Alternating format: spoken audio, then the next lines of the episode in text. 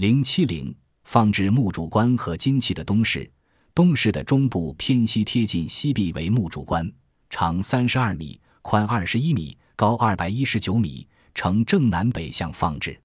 当时一般的大棺长不到两米，宽高不过零七至零八米，和这口墓主棺相比，真是小巫见大巫了。其实这是墓主棺的外观，制作也极为特殊，它为桐木结构。盖上伸出十二个铜钮，底下有十个圆形兽蹄形足，足上有十根铜立柱，立柱之间用木板嵌装，在铜足、立柱和木板之上都是漆为地，上施朱彩。棺身上共施二十组图案，每组以阴刻的圆涡纹为中心，周边是以朱慧龙形拳曲钩连纹，铜立柱外表是朱黄结合的花瓣纹，铜足上施鳞纹。这种奇特形式和这种桐木结构的棺，在我国还是第一次发掘到。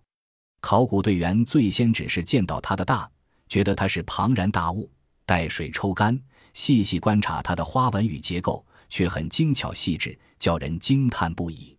下葬时，也许因为棺太重，把握不住重心，或者因下棺的绳被拉断，致使整个棺身向西倾斜，因此快到墓地时。盖上东南角钢钮，斜插入南椁壁板内，使整个棺不能全部落地。景棺的西边四个铜足着地，并把椁底板压出圆形足窝，而东边及两端当中铜足却没有落地，并造成东边的棺盖与棺身没有盖严，留有八厘米的缝隙。从缝隙里能窥视到里面有一具比外观更漂亮的内棺。正因东边的棺底翘起没有着地。放在棺底下的几件黄灿灿的金器，很快就跃入人们的眼帘。这些金器有带盖金盏一件，盖中心有一个圆形柄，边沿有三个等距的外卡。器身腹部有两环耳，下有三矮足，呈倒置的凤首状。全器重两千一百五十六克，是已出土的先秦金器中最大、最重的一件。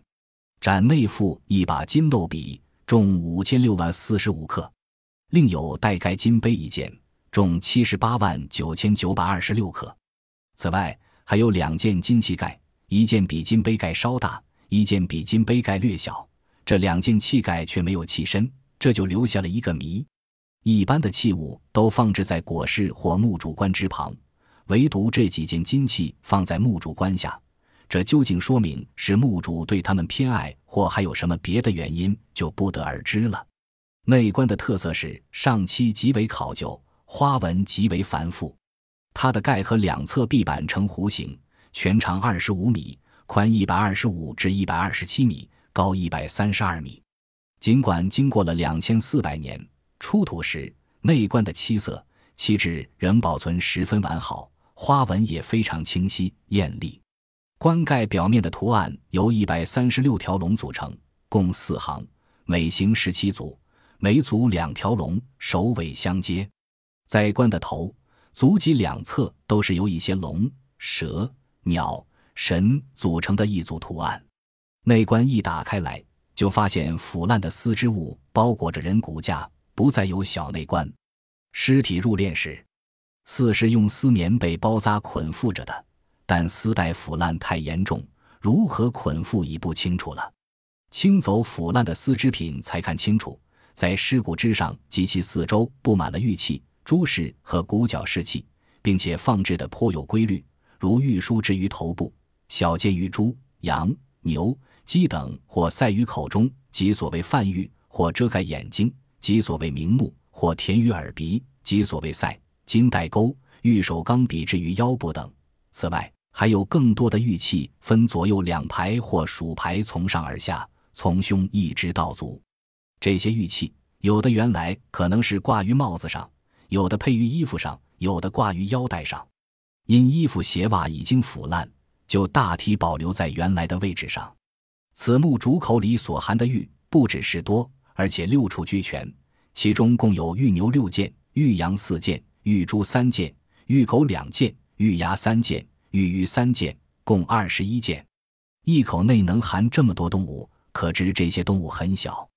最大的比黄豆略大，最小的与绿豆相若。尽管是如此之小，却渐渐栩栩如生。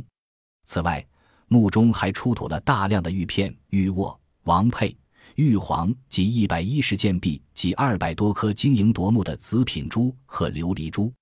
东室除墓主棺外，还有八具陪葬棺，有两口棺靠近东室西壁，方向和墓主棺一样，一南一北，一字形排开；另有六具棺均为东西向，贴近东室之东壁。